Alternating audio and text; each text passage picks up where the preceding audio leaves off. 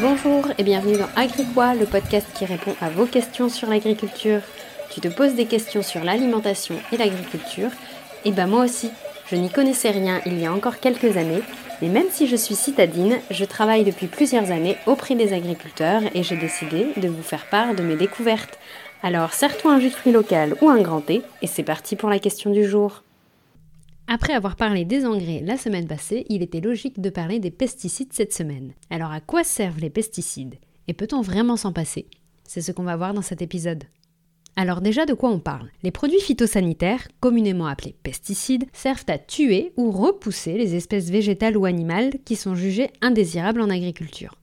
Il y a trois familles de pesticides. Les herbicides, ils servent à tuer les mauvaises herbes pour éviter la concurrence en eau, en lumière et en éléments nutritifs avec la culture choisie. Le plus connu, c'est le glyphosate. La deuxième famille, c'est les insecticides. Donc ils servent à tuer les insectes car ils mangent la culture ou la contaminent. C'est par exemple le cas de la mouche asiatique Suzuki, je crois que ça se prononce comme ça, qui pond ses larves dans les cerises et les rend impropres à la consommation. Donc on traitait les cerisiers avec du diméthoate qui est interdit depuis 2016 en France. Et en troisième, il y a les fongicides qui servent à tuer les champignons et les bactéries. Par exemple, il y a la fusariose qui est une maladie causée par des champignons. Et ces champignons risquent de produire des mycotoxines qui rendent le blé non consommable. Ils peuvent être de deux types. Il y a les pesticides de synthèse, donc la molécule artificielle fabriquée par l'homme, et les pesticides dits naturels, parce que formulés à partir de molécules d'origine végétale, animale ou minérale. Mais pour que ce soit clair, que ce soit de synthèse ou naturel, ce n'est pas ça qui fait la dangerosité du produit. Pour résumer, il y a deux critères importants chez les pesticides. Le premier, ça va être le spectre d'action, c'est-à-dire quels organismes ils ciblent. L'objectif, c'est qu'il n'y ait pas de dommages collatéraux concrètement. Le deuxième, ça va être le temps de rémanence dans le sol. C'est-à-dire que si tu mets un produit, s'il peut éviter de rester des années dans le sol, on préfère. Et c'est justement ces deux points qui font défaut, par exemple, aux fameux néonicotinoïdes. Ceux-là, ils sont à large spectre d'action, c'est-à-dire qu'ils touchent plusieurs familles d'insectes, dont les abeilles par exemple. Et en plus, ils ont un temps de rémanence relativement long. Donc pour donner une image un peu euh, du fonctionnement des pesticides, certains pesticides adoptent une technique du, du siège d'une ville, donc qui vise à tuer tout le monde et à tenir le plus longtemps possible, alors qu'en fait le meilleur pesticide, ça serait plutôt le tireur d'élite. Vous voyez, celui qui touche une personne précise et qui disparaît sans qu'on le voit. Ça fonctionnerait beaucoup mieux. Pour savoir un peu comment s'utilisent les pesticides, on les met dans un pulvérisateur, donc qui est cette machine derrière le tracteur, et qui diffuse le pesticide en version euh, liquide à travers des buses, qui le projettent sous forme de, gouttelettes dans le champ. Vous voyez un peu ces, ces images de tracteurs qui sont en train de traiter le champ. Les pesticides doivent s'utiliser selon des règles précises. Donc il ne faut pas qu'il y ait de vent, il faut qu'il soit exactement à moins de 19 km/h, sinon c'est interdit par la loi. Et il ne faut pas qu'il fasse trop sec. Pourquoi ces critères? Parce qu'en fait, quand on pulvérise des pesticides avec le pulvérisateur derrière le tracteur, il y a le risque que les gouttelettes justement dérivent avec le vent ou s'évaporent avec la chaleur. Et donc, dans les deux cas, le produit ne va pas au sol, ce qui était l'objectif visé. Donc l'objectif est toujours d'avoir le meilleur taux d'humidité et peu de vent. C'est pour ça que les agriculteurs traitent souvent le matin ou tard le soir, parce que ce sont le moment où ces conditions sont réunies. Ce n'est pas pour se cacher ou par honte hein, qu'ils utilisent, euh, qu'ils traitent à ce moment-là, c'est vraiment pour essayer d'avoir les meilleures conditions possibles de traitement.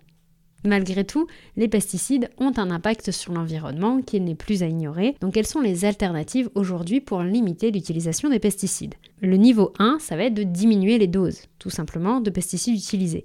Donc on voit beaucoup d'évolutions sur le volet technique. Il y a par exemple des buses anti-dérive. Ce sont des buses qui vont être sur le pulvérisateur et qui vont former des gouttes plus grosses, des gouttelettes de pesticides plus grosses et qui vont tomber plus rapidement au sol et limiter le fait qu'elles dérivent ou qu'elles s'évaporent. La deuxième option, ça va être l'agriculture de précision, donc qui se base sur l'utilisation des nouvelles technologies pour pouvoir trouver la bonne dose de produits au bon endroit et au bon moment. Concrètement, ils utilisent des capteurs et des outils comme euh, le GPS embarqué, la station météo connectée, l'utilisation d'images satellites pour avoir une vision ultra précise du champ. Et donc, par exemple, pour savoir exactement où est-ce qu'ils sont passés, quel est l'état de la culture, et de pouvoir vraiment avoir des données d'année en année et pouvoir mieux utiliser les produits. Et enfin, la troisième, au niveau des pratiques, vous vous en doutez, eh bien ça va être de ne pas traiter de façon systématique, mais en fonction des besoins. C'est un peu les antibiotiques, c'est pas automatique, et ben les pesticides, ça se décide. C'est vraiment une évolution de la pratique qui est demandée par les acteurs de la filière. Donc on voit petit à petit euh, une meilleure gestion euh, des, des, pesticides. Et un petit point bonus, il est aussi conseillé de ne pas utiliser le même produit pendant des années parce que ça crée une résistance en fait. On voit qu'à certains endroits où ils ont utilisé pendant plusieurs années le même produit, ce produit-là ne fonctionne plus. Donc il faut vraiment aussi jongler sur les types de molécules et de produits utilisés. Le niveau 2, eh ben, ça va être de pouvoir substituer les pesticides par d'autres alternatives. Donc la première, vous vous en doutez, ça va être l'huile de coude, donc c'est-à-dire de pouvoir le faire à la main ou de façon mécanique. Donc par exemple, vous avez le désherbage mécanique, c'est-à-dire que au lieu de mettre un pulvérisateur derrière votre tracteur, vous mettez un outil mécanique qui va justement retourner le sol, donc soit en surface léger avec la soit des outils beaucoup plus, euh, qui vont beaucoup plus loin en profondeur dans le sol, comme le labour, et qui ont pour objectif toujours le même, d'étouffer les mauvaises herbes en les enfouissant dans le sol et donc justement qu'elles soient euh, bah, étouffées euh, par le sol et qu'il n'y ait pas besoin d'utiliser de pesticides. C'est un peu la même euh, logique qu'il y a dans le maraîchage où vous voyez que le sol est couvert par des plastiques noirs ou du paillage. L'objectif est toujours de d'empêcher les mauvaises herbes de pouvoir passer sans avoir besoin d'utiliser de produits chimiques. L'autre alternative possible, ça va être les produits de biocontrôle. Euh, c'est un ensemble de produits qui utilisent en fait les mécanismes naturels pour pouvoir lutter contre euh, les ravageurs ou les bactéries présentes. Ça peut être grâce à des insectes, ça peut être des micro-organismes, des macro-organismes, des phéromones et l'objectif, ça va être toujours de protéger les plantes. Et une partie de ces produits est autorisée en agriculture biologique. Le niveau 3, ça va être eh ben, de faire évoluer l'itinéraire agronomique, c'est-à-dire que L'objectif ne va plus être seulement de pouvoir trouver une alternative aux pesticides, mais de vraiment anticiper sur l'ensemble de l'exploitation la gestion des ravageurs ou des mauvaises herbes ou des champignons ou bactéries qui reviennent trop régulièrement. Donc par exemple, il va y avoir d'abord l'utilisation des couverts végétaux, toujours cette idée de couvrir le sol. Il y a par exemple le semi-direct dans l'agriculture de conservation qui est de laisser toujours le sol couvert et de planter directement dedans, de planter dans la culture qu'il y avait avant pour pouvoir garder toujours cette idée d'étouffement des mauvaises herbes.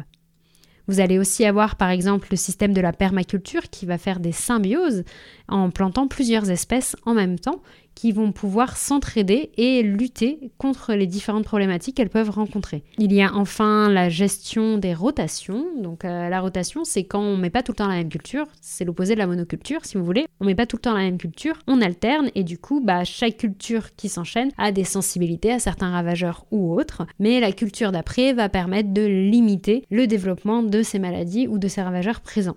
Donc ça peut être aussi une technique utilisée. Et la dernière, petit, bonus, ça va être l'utilisation de variétés spécifiques. Donc on entend beaucoup parler de variétés rustiques, variétés paysannes, de semences spécifiques. Il y a aussi du travail euh, en laboratoire pour développer des plantes directement résistantes aux maladies. Donc euh, euh, l'INRAE travaille sur des vignes qui seraient résistantes au mildiou et qui permettraient d'éviter d'utiliser des pesticides dessus. Donc il y a plein de voies possibles pour pouvoir limiter et trouver des alternatives aux pesticides. Mais peut-on s'en passer totalement des pesticides? Alors on peut se dire oui parce que les choses poussent bah, depuis avant l'existence des pesticides, sinon on ne serait pas là. Et en tant que consommateur, on voit souvent le volet santé. Euh, on préférait éviter de manger des choses qui ont eu des pesticides. Mais il y a plusieurs freins à s'en passer complètement. Alors pour la version officielle, les syndicats parlent souvent d'impasse technique. Il faut savoir que ça dépend des situations. Pour certaines, c'est vrai.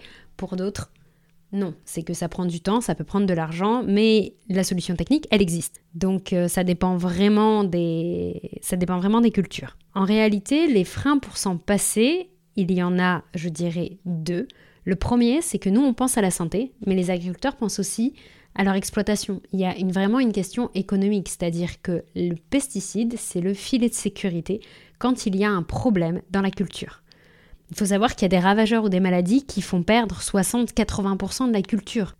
Pour nous, on peut se dire c'est pas grave, la culture d'après il se refera, mais c'est un peu comme si toi on te dit on te supprime 80% de ton salaire le mois prochain. Si tu as un moyen de t'assurer de le garder, tu le prends. Et bah c'est exactement pareil dans ce cas-là. Les agriculteurs vont utiliser les pesticides pour s'assurer la culture à la fin. Donc que ce soit pour s'assurer un bon rendement ou une culture de bonne qualité.